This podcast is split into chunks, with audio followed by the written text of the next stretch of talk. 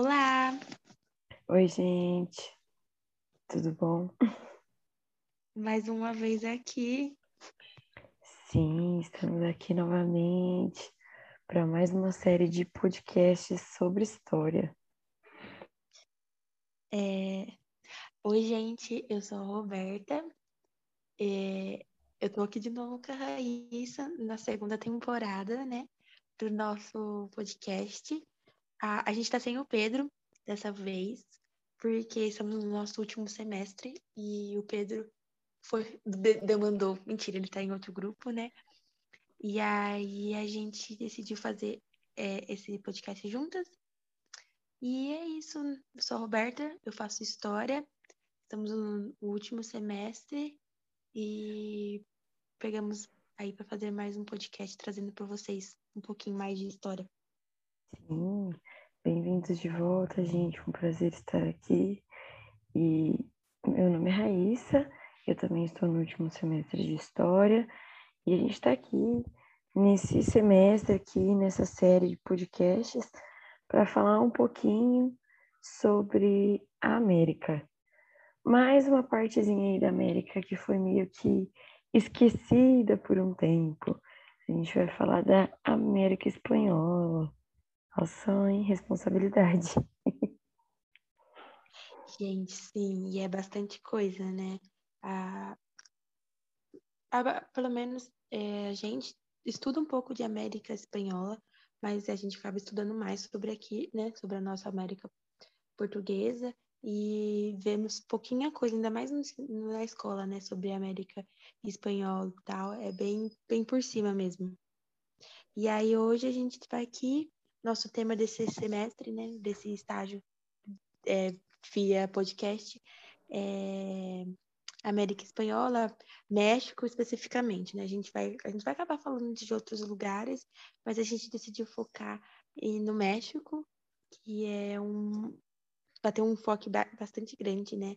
De mudanças, de guerras, de acontecimentos históricos, culturais, que a gente vai trazer para vocês em 10 podcasts. Isso mesmo. E a nossa intenção aqui, como a gente falou na primeira temporada, é deixar esse conteúdo que é tão denso um pouco mais leve, é um pouco mais fluido, sem perder toda a densidade mesmo dele e poder levar a informação para a maior quantidade de pessoas de uma, de uma forma mais simplificada do que a gente lê por aí, a gente escuta por aí, e também de uma forma mais aprofundada já que a história da América Espanhola ela não é tão ela não é tão vista, né? ela não é tão falada.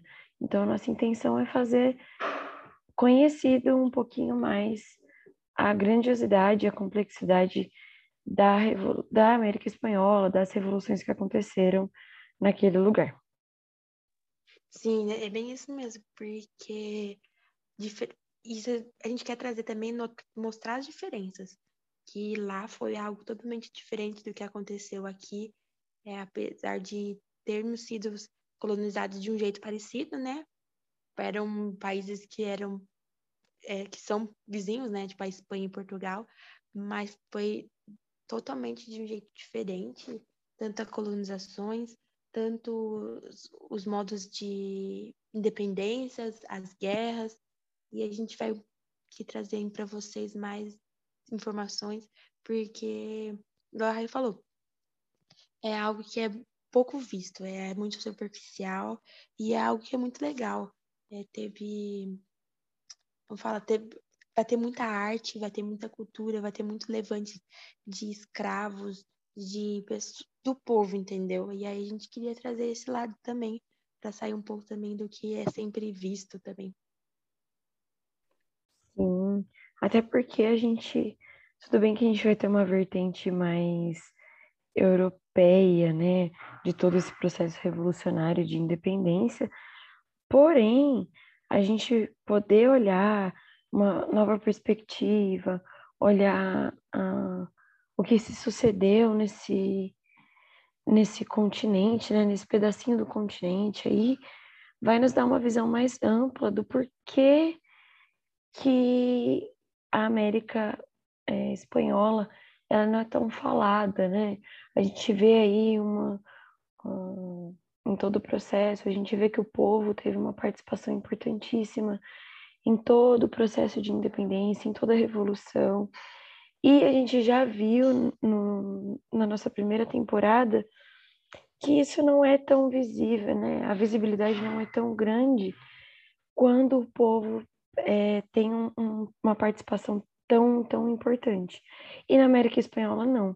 Na América Espanhola, o povo tinha uma participação efetiva nas questões políticas, nas revoluções. A voz do povo se fazia ouvida, é, quer o governo quisesse ou não. e a gente vai discutir um pouquinho sobre isso, a importância da arte, o porquê que aquele é, o México, por exemplo, ele é tão colorido, o porquê que é a gente vê a, a arte tão forte no México, o que, que isso tem a ver. Então, a nossa intenção com esse podcast é fazer realmente com que a América Espanhola ela seja um pouquinho mais conhecida. A gente tem inclusive alguns filmes novos, né, que estão saindo aí, aquela aquele filme, amiga, Ai, a vida é uma, é uma festa, acho que é o nome. Isso, é, tem esse e tem aquele também, Festa no Céu também. Isso. Que é, é, tipo assim, é, é, é tipo folclore puro do México, assim. Exato. Exatamente. É, com, logicamente, é fictício no sentido, tipo assim, uma, animação e no sentido de tá ser para crianças, né? Mas é Sim. é basicamente o que é o México quer transmitir para as pessoas, né? Tipo, para fora. Exatamente. Então a gente está vendo que tem uma ascensão aí da história mexicana, mas dos, dos países vizinhos também.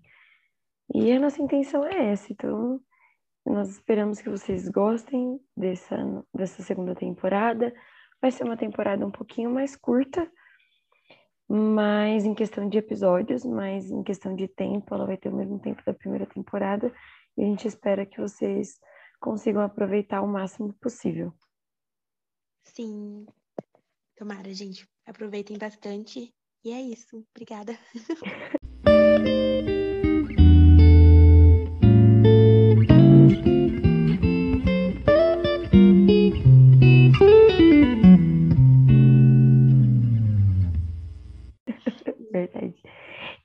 mais delongas, a gente vai começar a falar um pouquinho desse processo de independência da América Espanhola, né? Então a gente precisa dar uma contextualizada do que, que acontecia antes. Ah, todo esse local, né, da América Espanhola, eles iam passando por um processo de mais ou menos 300 anos de domínio colonial. E esse processo todo de independência, é, ele teve como resultado 18 países novos em toda essa região central da América. Amiga, você quer falar alguma coisa? Não, é isso mesmo. Eu, também marquei isso, né? Que foram 300 anos de colonização, né, da Espanha. É... A gente, a gente vê, obviamente, hoje nós sabemos que, que no é, América Latina ao todo, né, só temos o Brasil com é, Portugal sendo o colonizador, né, e temos ali a França, ali com alguns países, né? Os Estados Unidos também assim, a Inglaterra, mas a Espanha foi dominante. A gente vai ver que é os países é, que falam a língua espanhola são a maioria, né? Que falam o espanhol, que falam mais é, trejeitos com os modos deles, obviamente, né? Mas a gente vai ver que a Espanha ficou aqui, conseguiu de um jeito muito forte ter, ter detém o poder deles, né? Deter o poder deles. Sim, eles foram, eles se consolidaram mesmo na América Central. Então, é, o que, que a gente está vendo, né, na verdade? Que esse sistema de, de colonização, ele se baseou na exploração dos recursos naturais. Geralmente, as colonizações, opa, desculpa aí, as colonizações acontecem nesse sistema mesmo de exploração. O colonizador entra na terra, vê os recursos, observa a mão de obra e começa esse processo de exploração. Quando a gente fala de colonização, a gente nunca vai olhar é, de uma com os olhos de algo amigável, na realidade. Porque a colonização, ela se dá com o ato de solapar os povos, os habitantes que já estavam né, naquela terra. Uhum. Isso não foi diferente na América Espanhola. Né? Eles olharam os recursos naturais que tinha em, em larga escala, os minerais, e eles começaram a dominar esses povos, a, a colonizar efetivamente, a doutrinar, assim, no sentido político e social. E Sim. eles começaram a usar a mão de obra dos povos nativos. A gente comentou também no primeiro, na primeira temporada sobre essa questão da colonização, né, que a gente estava falando de algumas colônias é, europeias aqui na América do Sul e na América do Norte. Então a gente vê aí um, um padrão, né? Os povos nativos eles sendo obrigados a trabalhar forçadamente para que os colonizadores tivessem as suas necessidades, em aspas, supridas. Sim, sim. É, a gente aí está falando de como a colonização, logicamente, sempre vai ser de um jeito é, violento, muitas vezes.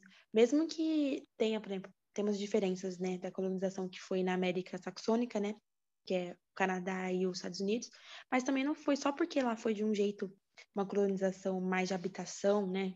Sim, não quer dizer que foi algo bom, né? Obviamente, nunca uma pessoa da Europa chegava aqui pensando de um jeito, ah, vamos deixar quem mora aqui, os nativos aqui, viverem o que eles querem. Sempre é trazendo o quê? Que a Europa sempre vai ter o pensamento que eles são a civilização correta ou a civilização que é a certa, né? A civilização que pensa, né? E o Sim. resto é a barbárie, é o resto é as pessoas que precisam da salvação, né? Que precisam disso. E Sim. a América Latina, né?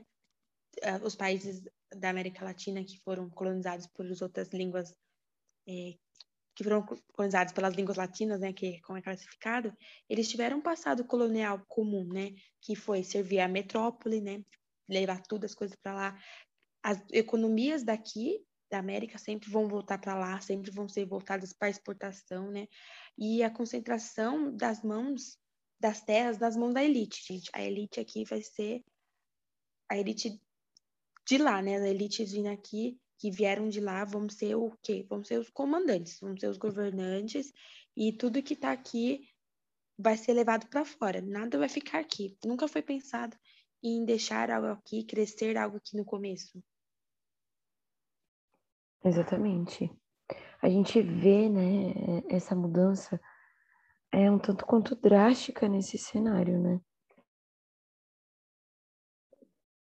Mas, é, como a Rô estava falando, é, a gente vai ver ao longo desses episódios que, por mais que tenha sido algo ruim, a gente pode tirar boas lições, né? Da resiliência do povo, é, da adaptação do povo também.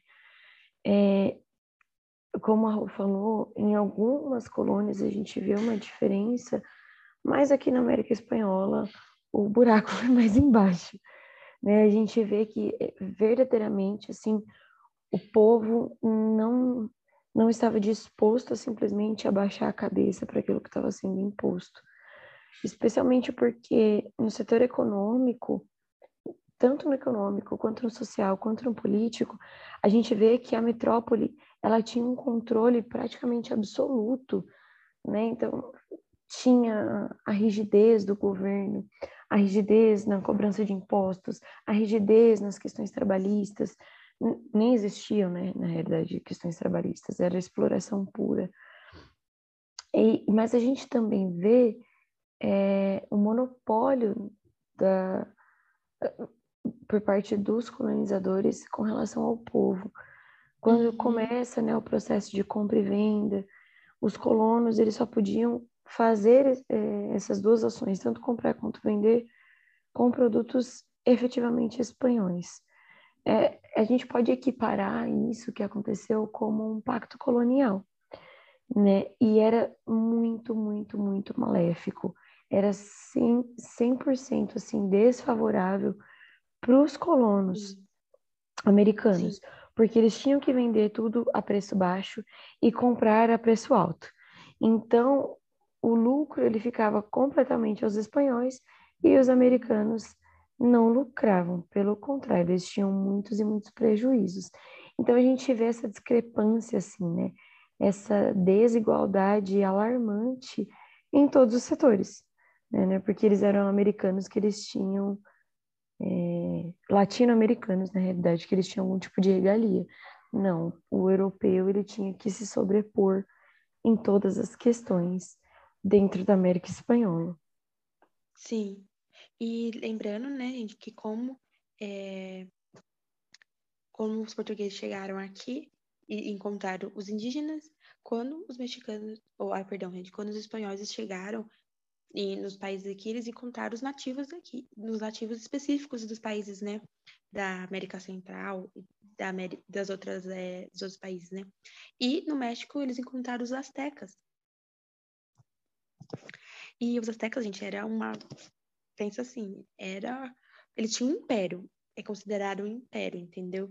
Então, era uma civilização grande, era uma civilização que tinha um poder. É, como falar?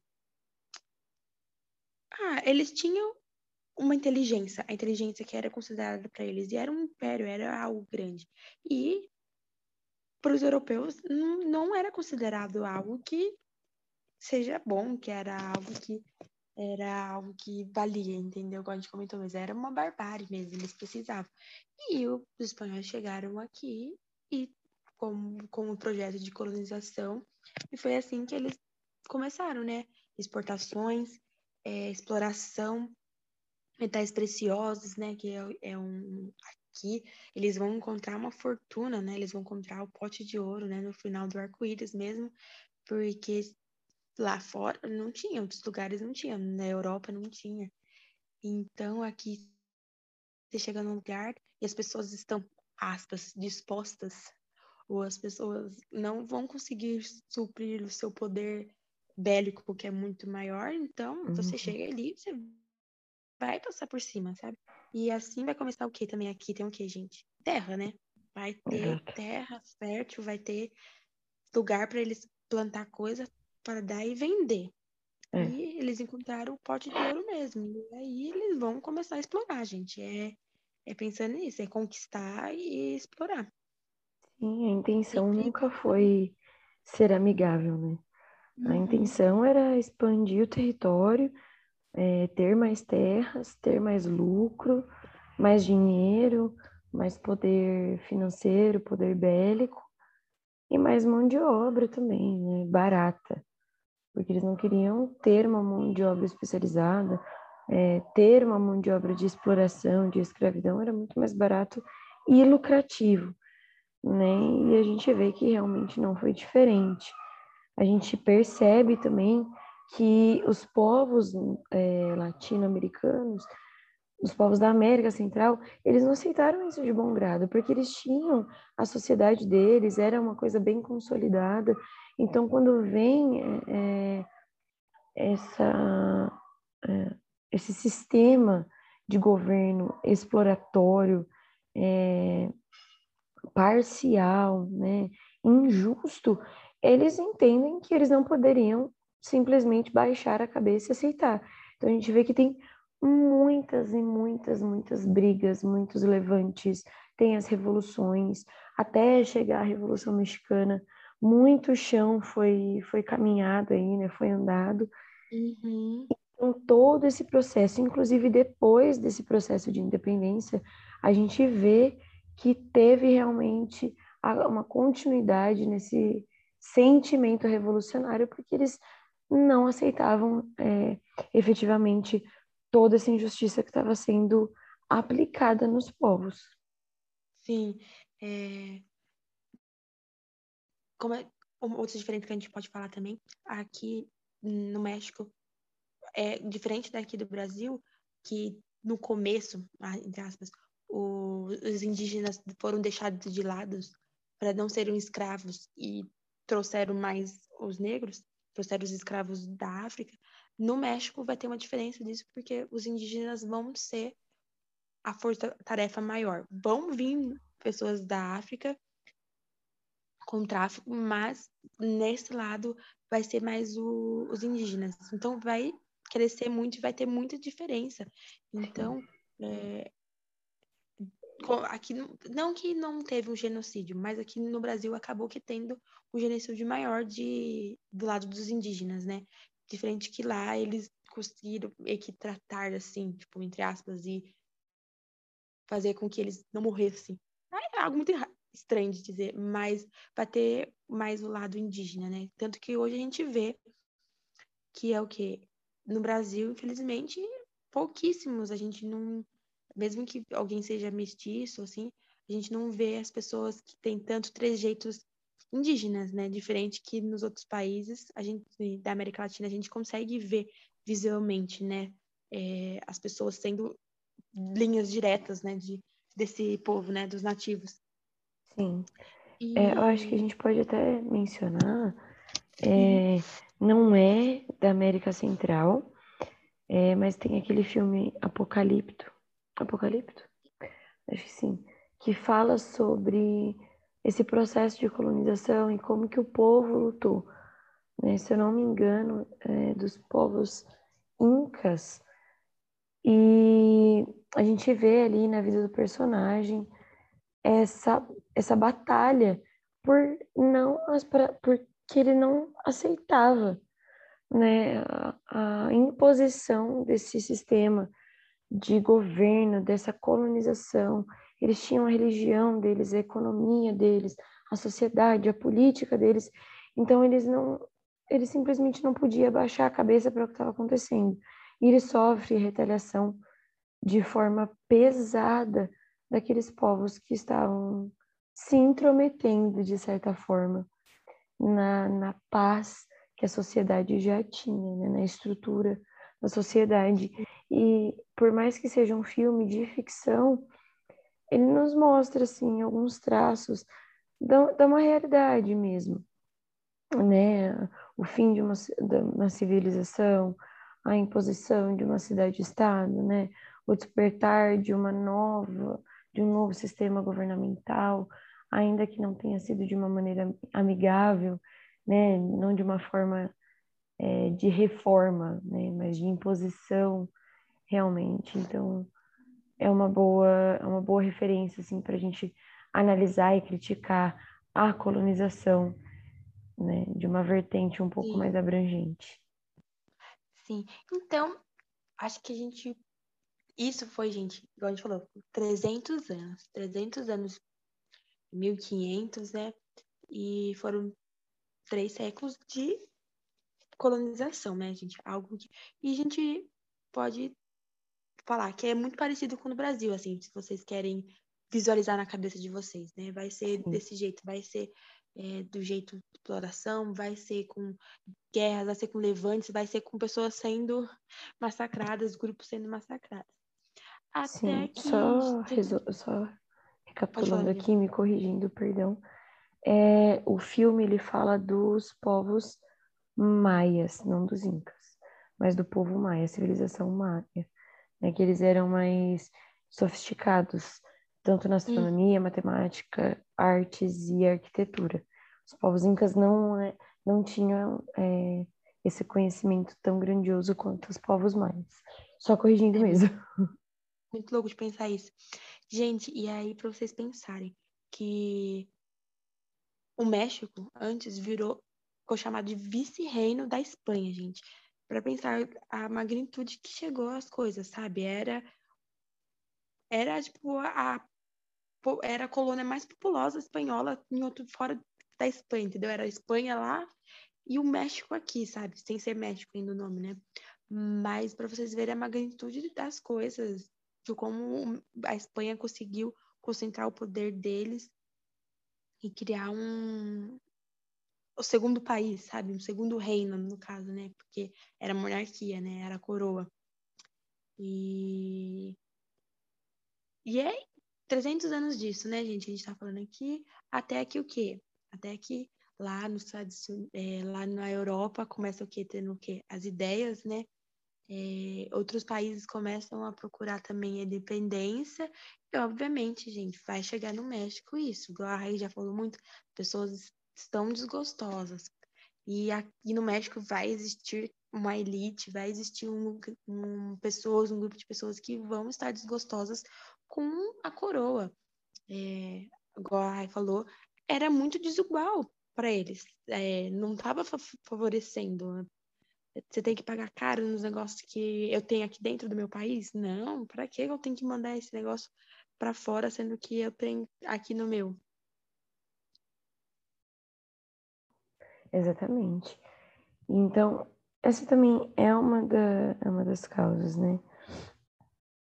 É, a gente vê aí que o começo desse processo de independência, né, a revolução e tudo mais, ela começa a acontecer quando o povo ele começa a tomar ciência de questões que envolvem o liberalismo e autonomia em âmbito governamental. A gente pode pensar também que, obviamente, os nossos queridos colegas aqui, amigos estadunidenses, eles têm um, uma pontinha né, de influência nisso.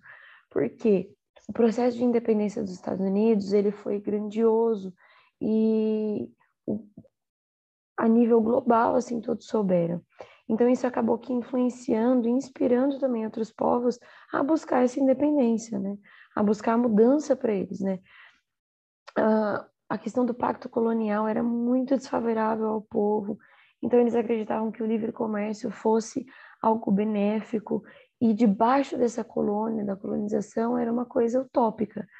Então eles olharam para isso, para essa perspectiva nova, e eles começaram a mudar, a, a lutar por isso.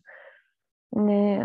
A, a expansão de Napoleão, né, do Império Napoleônico, ele também começa a influenciar essa, é, esse, esse desejo, a fomentar a necessidade de uma independência, né, com a destituição do rei Fernando VII, é, os povos começam a perceber que existe uma perspectiva de mudança que ela é palpável, ela é real. Então, Sim. isso fomenta também, né, um fermento ali para que crescesse essa, esse sentimento, para que crescesse a necessidade de batalhar pela independência, de batalhar por uma revolução que fosse efetiva e eficaz, que saísse verdadeiramente do papel e trouxesse mudanças para o povo. A gente precisa lembrar que todos os processos de independência, revolucionários, eles tendem a visar não o povo no geral, né? Ele não abrange o povo no geral. Ele vai abranger o quê? Quem está ali à frente, quem está à frente de tudo, quem está tomando os tapas. Por quê? o povo, a população, ela vai sentir essas mudanças de uma forma mais gradativa. Então, em primeiro impacto, ele se dá na cúpula revolucionária e gradativamente isso vai chegando ao povo com outras reformas, com outras revoluções, com outros levantes, mas na primeira instância, a independência ela atinge a elite revolucionária. E depois de um tempo, aí sim as outras camadas da população começam a sentir os impactos também. Então, quando a gente fala dessas mudanças drásticas, elas não são sentidas na totalidade da população. Começa da camada menor e vai passando para as camadas maiores. Sim, né? Mesmo porque, por exemplo, a Rai estava falando lá é, sobre como o rei o rei foi disposto na Espanha e tal. Para as camadas pobres, não, não, não chegou aqui informação que Napoleão tinha sido, estava governando lá, estava sendo imperador, se autoproclamando imperador dos países. Não tinha chegado para eles também as, que o iluminismo estava sendo é, a novo, novo pensamento entre as pessoas, e nem que a revolução industrial era algo tão grande. Mas para a elite eram mudanças que eles queriam que houvesse no lugar onde eles estavam, porque eles viam que era um benefício para eles. É, Então, você, a gente tem que pensar sempre o quê? A independência do México teve motivos de fora. Vai ter que os motivos externos, né? Que vai ser isso. É, vai ser os pensamentos do iluminismo chegando aqui, é a revolução industrial mostrando que você não precisa, que é ultrapassado você ter o, como fala, a colônia, né? Ter tipo assim, exploração colonial, ter escravos. Gente, não, uma coisa que era lucro em 1500 não era mais lucro. Como a gente já tinha, já falamos disso. Não era mais lucro você ter escravos. Então, você precisa procurar outros meios, né? Para você conseguir é, ter do seu poder, né? E as elites aqui, né? As elites que estavam aqui há muito tempo já, que não eram mais elites que estavam concentradas com as coisas do, da Espanha, né? Porque já estavam muito, muito tempo longe de lá. Eles começaram a ver que, assim, ah, estamos vivendo aqui. Então a gente tem que fazer o nosso lugar aqui. Nós temos que criar o nosso novo reino, o nosso novo país, nossa nova república, o que eles quisessem, no México, né?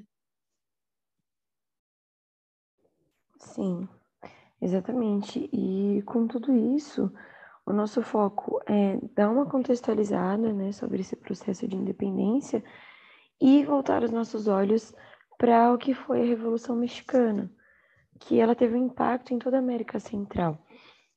Então, a gente precisa falar um pouquinho desse processo de independência, falar sobre as insatisfações dos povos é, da América Espanhola, para só então a gente entrar na questão mexicana, que eu acredito que vai ficar para o próximo episódio, senão a gente vai ficar bastante tempo aqui. E a gente quis, nesse primeiro episódio, contar um pouquinho do que é a América Espanhola, falar de uma forma assim mais superficial dos temas, do que a gente vai abordando episódio por episódio, para vocês também se se nortearem do que a gente vai falar ao longo dessa segunda temporada. E acho que com isso a gente começa a se despedir. É mesmo? Então, muito obrigada por nos ouvir até aqui. É, nós esperamos que seja um podcast, seja uma segunda temporada muito bacana para cada um de vocês. E desde já nós queremos agradecer também a participação de vocês aqui e é isso, pessoal. Muitíssimo obrigada. Gente, obrigada. Obrigada de verdade. Então é isso. Agora a Rai falou, a gente vai trazer mais. É, o, como fala? Antes de da revolução aconteceu coisas que que a gente tem que explicar, porque não tem como a gente explicar chegando na revolução, sendo que aconteceu coisas importantes, coisas que fizeram ter o estopim para a Revolução Mexicana, né? Que vai ser em 1810.